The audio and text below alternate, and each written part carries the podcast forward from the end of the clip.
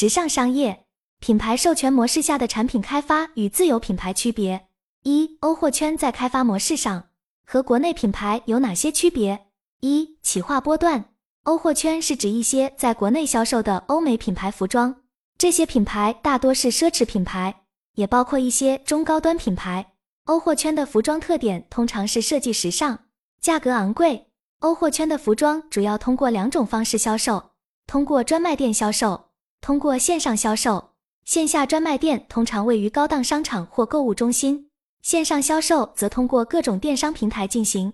有的品牌也已经建立了自有线上平台。欧货圈的服装受到许多消费者的喜爱，他们认为欧货圈的服装设计时尚、质量上乘，值得购买。然而，欧货圈的服装价格昂贵，不是每个人都能负担得起。在企划流程上，自有品牌的企划一般按一年四个季度（春、夏、秋、冬）进行开发订货，而欧货品牌则一般划分为一年两季（春夏、秋冬）开发。二、销售模式和款式开发。欧货圈的开发模式与国内品牌服装的开发模式有很大不同。欧货圈的服装大多由国外品牌授权给国内企业生产销售，国外品牌会提供设计图纸和工艺标准，以自己 logo 为元素，先开发好面辅料，后续再根据面辅料再进行开款组系列。国内企业会先出款式，按款式去搭配面辅料，再根据这些标准进行生产。欧货圈的开发模式非常快速，通常只需要几个月的时间就可以完成一季新品的开发。这主要得益于国外品牌已经拥有成熟的设计团队和工艺标准。在款式趋势上，自有品牌趋向于围绕市场流行趋势开发，风格大多以国内风格为主；欧货品牌则主要围绕奢侈品大牌流行元素进行开发，风格主要以欧美地区为主。线下销售是欧货圈的传统销售模式。但前几年的疫情加速了各品牌建立线上销售渠道的速度。欧货圈的专卖店通常位于高档商场或购物中心。线下销售的优势在于消费者可以亲自试穿服装，并与销售人员进行交流；而线上销售的优势在于消费者可以足不出户达成交易，劣势在于消费者无法亲自试穿服装，并且可能遇到假货。三、对接定稿。自有品牌主要有自己的板房和样衣工进行开发，设计稿大多手绘，款式主要以给版师对接为主。优点主要是效率高，样衣可以在自己身边进行把控。缺点是在开发质量无法和专业单品公司进行比较。而欧货品牌在对接定稿上的问题是没有自己的样衣房，要去各城市的工厂进行开款。设计稿主要为电子绘画，款式要对接给工厂的设计师负责。无法亲眼跟进样衣进度，如果出现意外，没有办法在半成品的时候进行干预。优点在于欧货品牌因为是专业工厂进行生产，样衣品质这块不用设计师太多操心。四、欧货圈的未来，欧货圈在国内市场发展迅速，预计未来市场规模将继续扩大。欧货圈的快速发展主要得益于以下因素：一、消费者对欧货圈服装的需求不断增长。二、欧货圈的开发模式非常快速。三、欧货圈的销售模式更加多样化。四、欧货圈的未来将面临一些挑战，例如欧货圈的价格昂贵，不是每个人都能负担得起；欧货圈的服装可能存在质量问题；欧货圈可能面临假货的侵蚀。尽管如此，欧货圈仍然具有很大的市场潜力。随着中国经济的不断发展，欧货圈的市场规模将继续扩大。二、中国时尚行业发展现状与展望。一、时尚行业的工作时间和工作内容。关于时尚行业的工作时间，同在时尚行业内的云有音调的上班时间是从早上九点至下午五点半，与大部分公司的工作时间相同。但我所知道的很多时尚公司加班是常事。有时候我观察到，在晚上两点离开工作场地时，仍有许多公司的灯光没有熄灭，显然他们还在工作。这可能是和不同的工作岗位性质有关。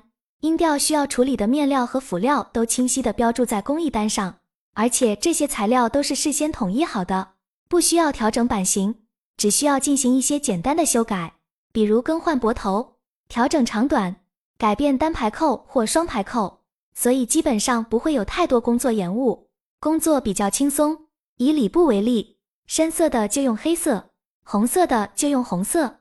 蓝色的就用蓝色，浅色的不是白色就是灰色。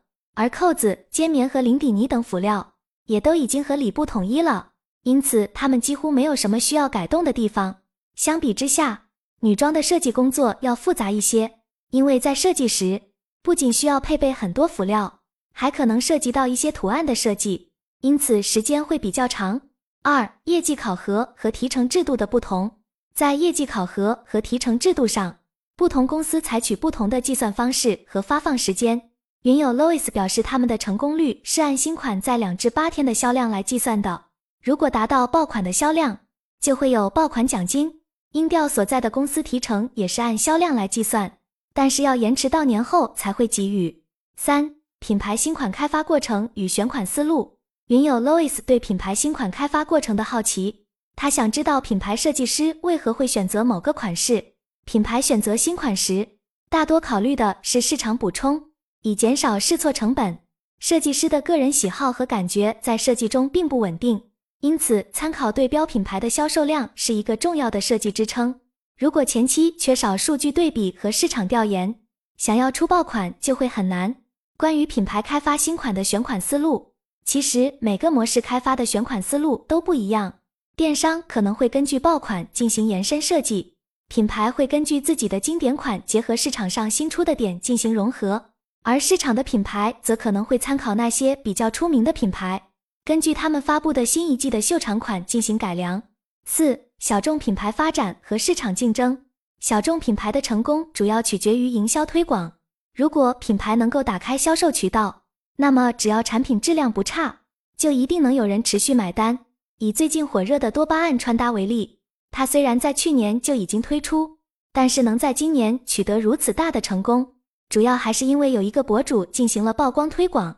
带动了流量关注在中国时尚行业的发展道路上。一种普遍的观点是，国内时尚行业尚未聚焦足够的力量。这部分可能是由于行业内部的参与者尚未意识到，如果不集结起来，很难与西方的时尚圈进行竞争。更令人担忧的是，我们似乎一直在抄袭和追随他人的设计，由他人来定义流行色彩和趋势。当问及如何增强行业内的合作力时，一种看法是在各个服饰大牌之间建立良好的交流和沟通，从而形成对整个行业发展的共识，逐渐改变一些营商环境，带动中小企业。但也有云友担心，强强联合可能会引发一些预料之外的反应。如果大型企业如安正、地素、赢家等联合起来，可能会引发垄断的指控。尽管他们可能是为了优势互补而进行合作，但这无疑会被认为是行业垄断。这种担忧或许源于消极的想象，但也不能忽视其可能对行业产生的影响。